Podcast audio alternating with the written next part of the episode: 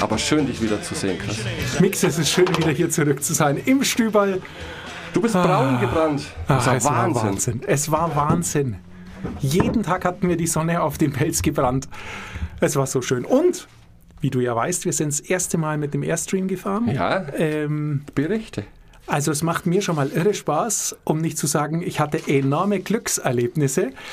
Und ähm, er erzielt seine Wirkung. Also es ist sehr kommunikativ. Wenn du mit der Kiste irgendwo ankommst, dann kommt sofort jemand an den Platz und quatscht mit dir, was ich mag. Ich liebe das, Ja. ähm, weil es mir in der Regel eher zu still ist als zu laut. Und ähm, da gab es wirklich super schöne Gegebenheiten, Begegnungen, Gespräche mit wildfremden Leuten, die plötzlich bei dir am Tisch sitzen beim Frühstück und sich unterhalten über den Wohnwagen. Ähm, nee, hat irre Spaß gemacht. Und eben auch die, die, dieses ganz enge. Ich meine, meine drei Kinder waren gestapelt hinten drin gelegen. Ähm, meine Frau und ich hatten nur einen relativ kleinen Platz vorne und es war aber trotzdem super schön. Also mal so auf kom unendlich kompakten Raum und ja letztendlich die ganze Zeit draußen zu sein, mehr oder weniger. Weil diese klapprige Blechhülle ist ja ähm, mehr ein Regenschutz, aber sonst auch gar nichts. Ähm, hat super funktioniert. Ich habe sogar, so krass ist es, einen leichten Blues. Ich habe einen leichten Arbeitsblues. ähm, wie soll ich, also nicht, dass ich nicht gern mache, was ich mag, aber ich habe schon festgestellt, dass ich fast noch gerner mag, in der Sonne zu liegen und mir nur überlegen zu müssen, ob ich jetzt Kaffee oder Bier trinke. Ähm, Aber das hältst du, glaube ich, keine 20 Jahre aus. Nein, ich halte es keine zwei Minuten aus, aber ähm, man konnte einfach unendlich viel machen. Wir waren in den Pyrenäen, wir waren am Atlantik, ähm, da gab es wirklich keine Sekunde, in der man nicht irgendwas Cooles machen konnte. Also, nee, war super, aber Mix, es ist schön, dich hier zu sehen. Ähm, ich habe deine letzte Sendung gehört. Da möchte ich vielleicht ausnahmsweise meine nächste Buchvorstellung noch mal eins weiterschieben. Ich, das trifft dich vielleicht jetzt unvorbereitet, aber ich denke, wir sollten.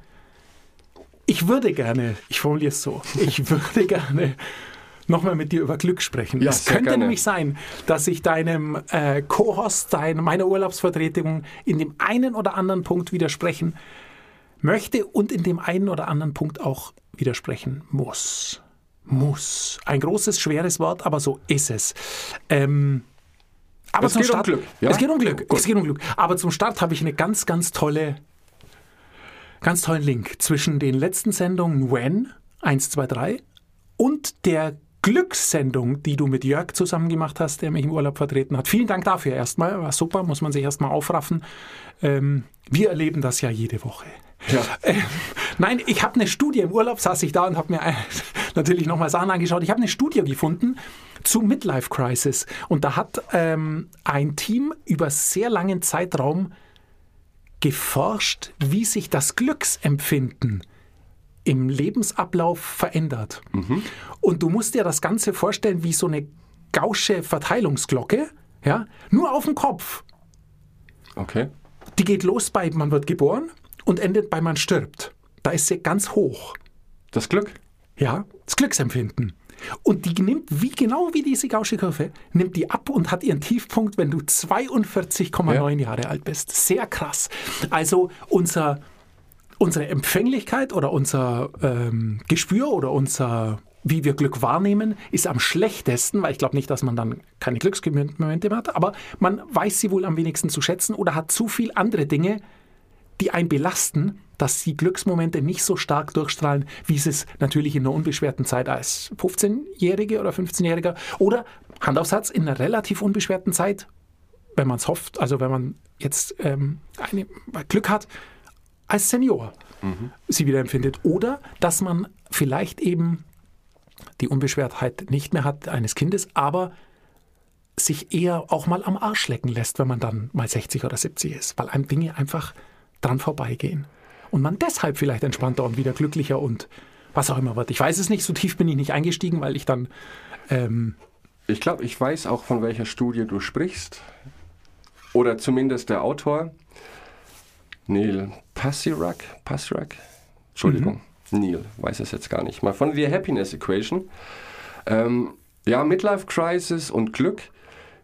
Es ist kein Zufall, denke ich, dass unser Glücks- oder das Empfinden, wie viel Glück wir verspüren, Mitte 40 am geringsten wohl ist. Weil ich glaube, das liegt daran, bei Mitte 40 hat sich dein Leben in eine gewisse Bahn eingegroovt. Und dann kommt vielleicht sogar der Punkt, wo die Kinder schon langsam wieder aus dem Haus sind und du dir tatsächlich die Frage stellst, was soll jetzt noch kommen? Und wenn man da nicht einen Schritt weiter denkt oder sich überlegt, was soll jetzt noch kommen, kann ich mir vorstellen, dass es sehr frustrierend sein könnte. Du bist in einem gewissen Rhythmus drin, der nicht schlecht sein muss. Aber ich glaube, du schaust nicht mehr so in die Zukunft wie ein Jugendlicher oder wie Anfang 30. Jetzt Familie gründen, dann habe ich das Haus bauen, meinetwegen. Und das ist dann bei Mitte 40 alles so gesettelt. Deine größten Wünsche haben sich vielleicht verwirklicht. Und du hast früher nie wirklich weiter drüber nachgedacht. Was soll dann passieren, wenn ich das alles habe? Und das ist auch der große Ansatz von diesem Glücksbuch, das mir immer sympathischer wird, je tiefer ich da eindringe ist schon die Vorstellung, die sehr banal ist, zu sagen, was spricht eigentlich dagegen, einmal zufrieden zu sein mit dem? Das kann ja allein schon ein richtiger Glücksmoment sein. Und Jörg hat das auch angesprochen, ähm, hat das mit Zufriedenheit beschrieben. Und wenn dann tatsächlich so etwas wie eine Midlife-Crisis auftauchen könnte, ist es, glaube ich, eher wieder dieses Hetzen ich brauche jetzt was Neues, das sich nicht so nach Alltagstrott anführt. Und daher kommen dann auch die vielen Geschichten und Bücher über Männer, Frauen, die dann ausbrechen und ihr Leben hinter sich lassen. Und mit 60 ist auch sehr interessant, ähm, die Insel Okinawa auf Japan. Da werden die Menschen durchschnittlich gesehen weltweit am ältesten und am glücklichsten. Und die Idee oder die Theorie des Autors ist es, dass die nicht wissen, was Rente bedeutet. Es gibt da auch kein Wort für Rente im Japanischen oder zumindest auf dieser Insel nicht. Für die Menschen ist es vollkommen absurd, die Vorstellung zu haben, ich bin jetzt Feuerwehrmann und mit 65 bin ich nicht mehr Feuerwehrmann. Das ist bei denen unvorstellbar. Und dafür gibt es ein neues Wort oder ein anderes Wort und das nennt sich Ikigai. Und man kann das grob übersetzen, der Grund, warum ich morgens aufstehe. Und ich glaube, Bismarck, ja, Bismarck hat die Rente in Deutschland eingeführt. Die war damals mit 65, hat ja viele Jahre lang gehalten, Rente mit 65 gehen. Und das konnte sich Bismarck noch leisten, weil die Menschen mit 67 gestorben sind. Und da kannst du schon mal zwei Jahre Müßiggang und hältst das auch aus. Deswegen meinte ich, ich glaube 20 Jahre lang, und das ist ja heutzutage realistisch, du wirst, du gehst mit 67 in Rente, du kannst noch locker 20 Jahre leben. 20 Jahre lang nicht zu wissen, was du tun sollst, oder kein Ikigai zu haben, keinen Grund, der dich kickt am Morgen. Schwer vorstellbar. Also ich glaube, zum Glück gehört dazu, eine Aufgabe zu haben. Und das ist vielleicht ein falsches Wort. Aber genau diesen Grund, ich freue mich auf morgen. Und da möchte ich Jörg auch widersprechen. Ich möchte, schaffe ich nicht, aber ich möchte jeden Tag was haben, das ich richtig geil finde. Das kann was ganz Kleines sein, um Gottes Willen. Das Finale von The Boys Staffel 2, mein Gott, Wahnsinn, da war ich drei Wochen lang auf dem High oder an irgendeinem dieser kleinen Projekte zu arbeiten, zu sehen, dass da was vorgeht, ein Feedback zu bekommen, zu sagen, hey Mix, super gelöst. Das strebe ich schon jeden Tag an. Und ich finde das auch nicht falsch. Und da sind wir genau bei dem, was mich ein klein wenig gestört hat in, in eurer letzten Sendung. In der Sendung hat mich nichts gestört, aber an der Diskussion. Ähm, zuerst einmal fand ich es extrem gut und auch extrem wichtig, dass ihr klar getrennt habt zwischen Zufriedenheit und Glück. Da geht's aber, oder da hatte ich dann schon eine andere Einstellung oder eine andere Haltung als Jörg zum Beispiel. Mhm. Denn ich muss sagen, und wir können uns, oder viele unserer Hörerinnen und Hörer, schätze ich, und wir hier, können uns ein Leben einrichten, in der eine Grundzufriedenheit oder eine grundoptimistische Haltung oder ein Lebens, ähm, wie soll ich sagen, so eine Lebensfreundlichkeit, mhm. so eine Bejahung, also diese Zufriedenheit, in der die ein Default ist. wir sollten schon versuchen, so zu Ja. leben, dass unsere Zufriedenheit erstmal grundsätzlich auf einem okayen Level ist, sind. Aber da ist ja auch Jörg voll dabei. Da ist er voll dabei. Es hat aber nichts mit dem Glück zu tun. Es Okay. ist vielleicht gut oder es ist vielleicht eine gute Voraussetzung für Glück, wenn man schon mal zufrieden ist, hat aber nicht zwingend was damit zu tun. Ich bin schon dafür, dass wir das ganz klar trennen, weil Zufriedenheit ist ein sehr lang andauernder Dauer, ist ein dauerhafter Prozess und Glück ist ein Moment. Okay. So ist meine Definition Ja, erstmal.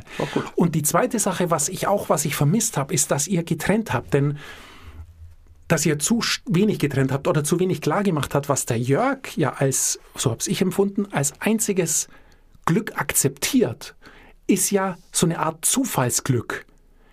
Also Extremsituationen auch. auch Selten. Extremsituationen, Ja. genau. Ähm, und eben Dinge, die er, weil er will es ja nicht beeinflussen, weil er es für Bullshit hält, Ja. also auf die er keinen Einfluss hat. Ähm, keine Ahnung, du gehst abends spazieren, schaust den Himmel, kommt ein Komet. Das ist so ein klassisches Zufallsglück. Du hast da nichts dazu, weißt so. Und es kann ein großes Glücksgefühl ausführen. Oder du gehst einkaufen und triffst die Liebe deines Lebens. So, Zufallsbegegnung. Überhaupt kein Ding. Wenn ich aber zurückblicke, und das fände ich eben spannend, wenn das jetzt alle, die uns hören und auch du mal tun würden, wenn wir jetzt mal zurückblicken, was denn wirkliche Glücksmomente bei uns waren. Ob das Momente oder Situationen waren, die wir selbst beeinflusst haben oder für deren Entstehen wir selbst verantwortlich waren oder ob es Zufallsglücksmomente waren. Und ich, ich habe es selbst gemacht. Ähm, das war ist im Urlaub natürlich sehr leicht, sowas zu tun. Aber ich würde sogar sagen, dass 95 Prozent der wirklich nachhaltigen Glücksmomente, die ich erinnere, nur entstanden sind, weil ich mich bemüht habe drum. Du weißt, ich bin ein passionierter Windsurfer. Ja.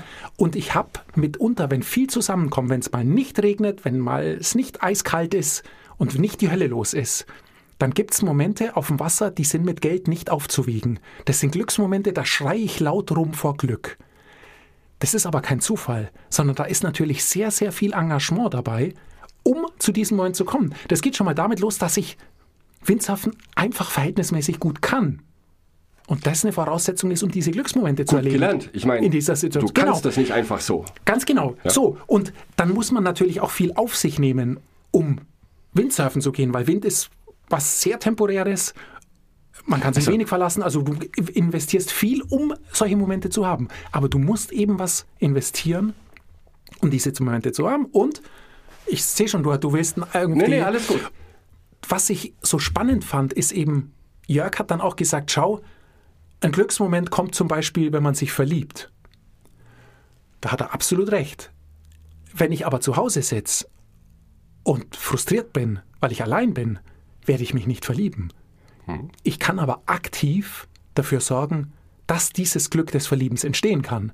Es ist Verhältnis, also natürlich ist es nicht verhältnismäßig einfach, aber es gibt verhältnismäßig viele Möglichkeiten. Ich kann aktiv am Sozialleben teilnehmen, ich kann über eine Internetbörse mit Leuten in Klar. Kontakt treten, ich kann in den Verein gehen, ich kann tanzen lernen, was auch immer. Also es gibt so viele Möglichkeiten, wo man wirklich aktiv sagen kann, ich möchte jemand kennenlernen, mit dem ich viel Zeit verbringen möchte, da kümmere ich mich jetzt drum. Dann ist dieses Glücksgefühl eben nicht ein Zufall, sondern dieses Glücksgefühl ist was, was man sich erarbeitet hat. Es ist, ich will fast sagen, wenn, wenn du, so sehe ich es für mich, ähm, ich will jetzt nicht sagen ein Glücksjäger, aber Glücksmomente sind Dinge, die man aktiv nicht jagen, aber um die man sich aktiv kümmern muss. Und ich glaube, rückblickend, vielleicht magst du das mal machen, rückblickend sind 90 Prozent aller Glücksmomente, die wir als Glücksmoment empfinden, Dinge, die kein Zufall waren, sondern um die du dich gekümmert hast, dass sie entstehen können. Und das ist es, was mich so gestört hat an eurer Diskussion, weil Ja. es war immer so ein Tenor von wegen, ah, ähm, sich über Glück Gedanken zu machen, ist Blödsinn, dann vertreibt man es nur. Ganz im Gegenteil. Ganz ich bin mir Gegenteil. ganz Ja, sicher, danke. Glück ist eine Haltung. Glück ist eine Art, wie du mit Situationen umgehst. Wenn du weißt, du kannst Glück oder Glücksmomente generieren, dann wirst du glücklicher. Es ist doch ganz klar. Also es ist doch völlig klar, dass wenn du ins Spiegel schaust und fühlst dich gut, dann trittst du, dann läufst du selbstbewusster, dann gehst du, wenn du gut angezogen bist, gehst du aufrechter. Es sind so viele Dinge, die da zusammenlaufen, aber der Schlüssel ist und eben da bin ich so und dann höre ich auch auf. Äh, Nein, bitte mach weiter. da bin ich so ähm, auf einer ganz anderen, vielleicht auch Einstellungsebene, als es eben Jörg auch war, was aber auch sehr interessant war, hat ja jeder seine eigene, eigene Sicht. Aber ich bin schon absolut fest davon überzeugt, dass wir uns engagieren müssen. Schön fand ich, was du gesagt hast, Aufgaben haben müssen, die glaube, uns Glückmomente, Glücksmomente bescheren. Denn natürlich, in der Arbeit, keiner kann immer oben schwimmen. Mich nervt oftmals was, was ich in der Arbeit zu tun habe. Aber ich habe auch extreme Glücksmomente, wenn dann ein guter Abschluss klappt, wenn ich auf einer Messe Leute kennenlerne, wo es richtig Spaß macht. Da habe ich einfach Glücksmomente, aber eben nicht durch Zufall. Richtig. Denn da kann ich mich an, ehrlich gesagt, ganz wenig erinnern. Glücksmomente, die durch Zufall kommen. Weil natürlich, ähm, ähm, wenn jetzt aus meiner Sicht als Mann, wenn meine Partnerin Kinder bekommt, das ist für mich ein sehr großer Glücksmoment. Aber auch das ist kein Zufall. weißt du? ähm, Das wünsche ich dir. Danke. Ich hoffe so sehr, dass das kein Zufall war. ähm, Du meinst, es war ein abgekattetes Spiel, oder? es ist Wahnsinn, hey, echt. Es ist Jetzt Wahnsinn. ist er rot ein bisschen.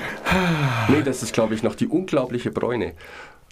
Und mit einem Windsurfen, ich kann mich gut an Tage erinnern. Zum Beispiel den 10. Dezember. Da hat es geschneit. Minusgrade. Ich rufe Chris an, hast du Zeit? Er sagt, ich fahre zum Windsurfen. Gut. Aber das ist aber als Background nochmal dieses Glücks, diese Glücksmomente sich letztendlich erarbeiten. Das hat sicherlich auch gebockt. Für mich wäre das unvorstellbar. Aber ich glaube nicht, dass das immer nur Friede, Freude, Eierkuchen war, bei diesen Temperaturen um diese Jahreszeit auf dem Wasser zu stehen. Gerade als Anfänger. Da bist du öfter im Wasser, oder? Es, ja, das Problem ist natürlich, dass man aus der Werbung, da sieht man immer braungebrannte junge Mädchen und Jungs, die auf Surfbrettern stehen und scheint die Sonne. Es ist Ja. aber, so ist es nicht. Also Genau. in der Regel, gerade in Bayern, regnet es oder es ist Herbst, wenn man Windsurfen kann oder Frühjahr. Ja. Und dann ist es kalt. Macht aber nichts, bockt trotzdem. Genau. Auch da gibt es große Glücksgefühle. Ähm, Und mit diesen 90 Prozent hast du mich. Da bin ich ja fast jubelnd aus dem Stuhl gesprungen. Denn ich habe auch etwas mit 90 Prozent, das sich deckt. Du sagst ja, 90 Prozent aller Glücksgefühle, die du hattest oder hast, sind von dir auch gemacht. Oder nicht gemacht, aber du hast ein Umfeld geschaffen, aktiv, das solche Glücksmomente möglich macht. Und es gibt Studien, die auch auf eine 90 Prozent rauslaufen. Studien mit Millionen von Menschen, Interviews, und die besagen, 90 Prozent von dem Glücksgefühl, das ein Mensch empfindet, sind nur durch die Einstellung dieses Menschen entstanden, wenn man mal genau drüber nachdenkt und reinhört, wie die Antworten sind und vielleicht einen Schritt weiter denkt. 10 Prozent das, des Glücks, wo wir denken, das ist Zufall oder sowas, 10% sind die Umstände, in denen wir leben, in denen wir geboren werden, unsere genetische, was wir genetisch mitbekommen haben. Macht nur 10% aus. Und 90% ist nur, wie wir auch auf miese Situationen reagieren. Denn wir haben immer die Möglichkeit zu sagen, dieser Anruf ruiniert meinen ganzen Tag. Das entscheide ich. Oder ich kann sagen, ja, das ruiniert mir jetzt fünf Minuten. Aber ich habe heute noch was oder ich freue mich noch auf den oder diejenige oder auf das zu tun. Ist aber auch etwas, das du aktiv anstreben musst und nicht zu Hause sitzen, Bier aufmachen, zu sagen, ich werde jetzt bockig, was für ein beschissener Tag. Ja, da könnte ich mich auch in Rage regen und reden und natürlich fallen wir auch oft drauf rein. Also, wenn ich ehrlich bin, immer schaffe ich das nicht. Manchmal nervt es mich einfach ohne Ende, dann bin ich zwei Tage bockig. Aber glaube ich, unterm Strich habe ich das ganz gut unter Kontrolle, dass ich sowas gar nicht zulasse. Denn unterm Strich in unserem Job, egal was wir machen, was soll da wirklich Schlimmes passieren? Einmalig. Natürlich, wenn wir unsere Arbeit langfristig nicht gut machen, kann das damit enden, dass wir vielleicht arbeitslos werden, dann wohnungslos und so weiter. Aber soweit denkt, denke ich, kein Mensch. Aber einzelne punktuelle, sage ich mal, Schläge unter die Gürtellinie, die tun dann weh, aber what the, es kann ja nichts passieren. Nein, absolut. Also es ist, ähm, das meine ich auch gar nicht. Und ich glaube, ich kenne dein Buch nicht. Ich habe ja nur den Titel gehört. Ähm, ich glaube auch nicht, weil auch das ist mir noch im Gedächtnis geblieben, ähm, dass der Autor suggerieren will, dass wer nicht immer glücklich ist, ist immer unglücklich. Nein, nein, nein. Es ist ja Blödsinn. Das eine hat ja mit dem anderen nichts zu tun. Also ähm, man hat Glücksmomente so, wie man auch Unglücksmomente, also tragische Ja. Unglücksmomente haben. Daraus setzt sich das Leben nun mal zusammen. Aber zum einen, was du gesagt hast, dass nicht zwingend die Situationen über uns, unser Glück entscheiden, sondern das, was wir aus den Situationen machen, finde ich schon mal ähm, recht wichtig. Und eben, dass wir noch stärker versuchen anzunehmen, dass wir selbst dafür verantwortlich sind, was ich auch ja ständig predige. Aber Ja. es ist in, in dem Fall funktioniert so gut, weil das was ist, was ich nicht als Hack wahrgenommen habe, was er aber ist. Wir haben endlich mal wieder einen Hack. Oder ich will einfach kurz sagen, wie ich es mache. Ich mache es nämlich in der Tat so, dass ich mir einmal die Woche aufschreibe, was richtig gut war. Und das sind in der Regel Glücksmomente. Ja. Oder Erfolge. Große Erfolge, die aber leider halt auch im Glücksmomente Ja, gehen. natürlich. Eben, ja, in sportlicher, in sozialer oder welcher Hinsicht auch immer. Ähm, jetzt der neue Bond kommt bald raus, wird ein großer Glücksmoment für mich. Und zwar mehrfach, weil ich werde ihn mehrfach anschauen. ähm, aber so ist es. Nein, aber ähm, was ich sagen will, ist die, die, dieses Streben nach Glück, weil mir auch von dir ein Satz in Erinnerung geblieben ist, da draußen ist ein Bedürfnis nach Glück. So weit würde ich gar nicht gehen. In mir drin ist nämlich ein sehr Ja. großes Bedürfnis nach Glück. Und ich glaube, dafür viele zu sprechen. Ähm, ich habe ein Bedürfnis nach Glück. Ich habe ein Bedürfnis nach guten Momenten, weil es eben auch schlechte gibt. Und wenn du eine Woche sozusagen Revue passierst und merkst dann, hey, wow, diese drei, vier Sachen, das waren so schöne Momente, für die hat sich die gesamte Woche gelohnt, dann ist es doch ein, eine super Woche gewesen. Also, weißt du, wie ich meine? Das sind, deshalb halte ich Glück für so unglaublich wichtig und halte es auch für so unglaublich wichtig, aktiv für sein eigenes Glück zu sorgen. Was nicht immer geht, aber wenn man den, wenn man es schon, wenn man es versucht, glaube ich, wird man glücklicher. Aber ich glaube nicht an solche Aussagen, stehen leider auch in diesem Buch, dass wir uns vor Augen führen sollen, das weltweite jährliche Durchschnittseinkommen liegt bei 5000 Dollar. Jährlich Durchschnittseinkommen. Wenn du 5000 Dollar im Jahr verdienst, bist du bei 50 Prozent der Menschen, die glücklich sein müssten, weil sie den Durchschnitt schon erreicht haben.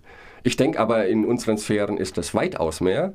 Und wenn du im Jahr 50.000 verdienst, gehörst du schon zu den 0,05 Prozent der Menschen, die, wenn man es das Einkommen als Glücksgrundlage nimmt, ganz, ganz weit oben sind. Und das ist für uns nicht realistisch. Nur sowas glaube ich nicht. Äh, wir kennen auch, oder ich kenne es von zu Hause noch, äh, du magst das Essen nicht als kleines Kind. Da verhungern so viele Kinder in Afrika und bei dir muss man es wegwerfen und du bist so heikel. Das ist alles, stimmt. Aber ist alles Bullshit, das hilft mir nicht. Mir helfen auch keine Aussagen wie, du hast überhaupt keinen Grund, unglücklich zu sein. Sag das mal jemandem, der depressiv ist, als Krankheit. Dem hilft es keinen Schritt weiter zu sagen, was willst du denn? Dir geht's doch gut. Du verdienst genug Geld, du hast eine Frau, die dich liebt oder einen Mann, du hast ein Haus, Dach und du fährst einmal im Jahr im Urlaub. Ich bin jetzt ein Rasche. Das nützt mir aber nichts. Das ist für mich kein Glück. Doch, das ist die andere Art von Glück. Ich hatte einfach Glück, für, bei diesen Eltern geboren zu sein, in diesem Ort zu wohnen. Das war verdammtes Glück. Dafür kann ich nichts. Aber das ist nicht das Glück, das ich haben möchte. Und es nützt mir nichts zu sagen, anderen geht's schlechter, also muss es dir gut gehen. Und so kam mir letzte Woche manchmal ein bisschen vor. So, ich bin kein so rationaler Mensch, um zu sagen, mir geht's jetzt beschissen. Okay, mir fallen zehn Leute ein, denen geht's schlechter. Alles ist wieder gut. Funktioniert bei mir nicht. Sorry. Nein, funktioniert bei mir auch nicht. Ich habe auch, ich kenne auch diesen Satz, Ja? woanders versuchen. Ich habe ihn auch schon gesagt, es, geht nicht anders. Es geht nicht anders. Es gibt ja mittlerweile Chips, die alle gleich aussehen. Pringles zum Beispiel. Sieht jedes Chip gleich aus. Super. Ja. Und es kommt vor, dass sich dann meine Kinder beschweren, wenn eins zerbricht. Und Ja. dann ist irgendwann ein Punkt erreicht, wo ich mir denke, hey, ein zerbrochenes Chip abzulehnen, weil es Ganze noch gibt in der Packung, dann muss ich sowas sagen. Ich Natürlich. sag's dann auch nicht, ich schreie dann rum, weil ich dann leider ganz kurz die Kontenance verliere. Und alle Chips kaputt schlägst. Das wäre ganz großes Kino. Ich hole dann dich das nächste Mal. Nein, ich kaufe nur noch die in der Tüte, die alle unterschiedlich aussehen und knüllst sie die dann. Tüte vorher einmal durch, dass es nur noch Brösel gibt. Das ist unglaublich. Natürlich, es ergibt ja auch alles Sinn, aber langfristig sollte jeder selber gucken, wie er glücklich wird. Und ich finde jeden Menschen, der sagt, ich mache mir Gedanken darüber, wie ich glücklich werden kann oder glücklich sein kann, großartig. Weil alles andere finde ich sehr, sehr traurig. Einfach zu sagen, es ist so und uns geht's doch gut. Und ich weiß, jetzt kommt dann oft wieder als Einwand, äh, du bist unzufrieden, du hast überhaupt keinen Grund, unzufrieden zu sein. Sei doch mal mit was zufrieden. Ich bin schon sehr zufrieden. Aber ich möchte schon am liebsten täglich, was schwierig ist, gebe ich zu, so kleine Challenges, Herausforderungen, wo ich weiß, dass wenn ich das mache und das schaffe, es macht mich glücklich. Und wir alle kennen das. Auch diejenigen, die zum Beispiel sagen, ich gehe gern joggen, die haben auch Momente, wo sie denken, oh, ich stehe jetzt nicht auf. Oder um 6 Uhr, es regnet draußen, es ist kalt. Ziehen es aber durch, weil sie eine Routine haben oder wie man auch immer das nennen mag. Sagen aber hinterher immer, jetzt geht es mir viel besser als vorher, das hat mich glücklich gemacht. Weil die wissen, was sie glücklich macht und tun dann auch Dinge, die sie in dem Moment eigentlich nicht gerne tun. Im Prinzip paranoid.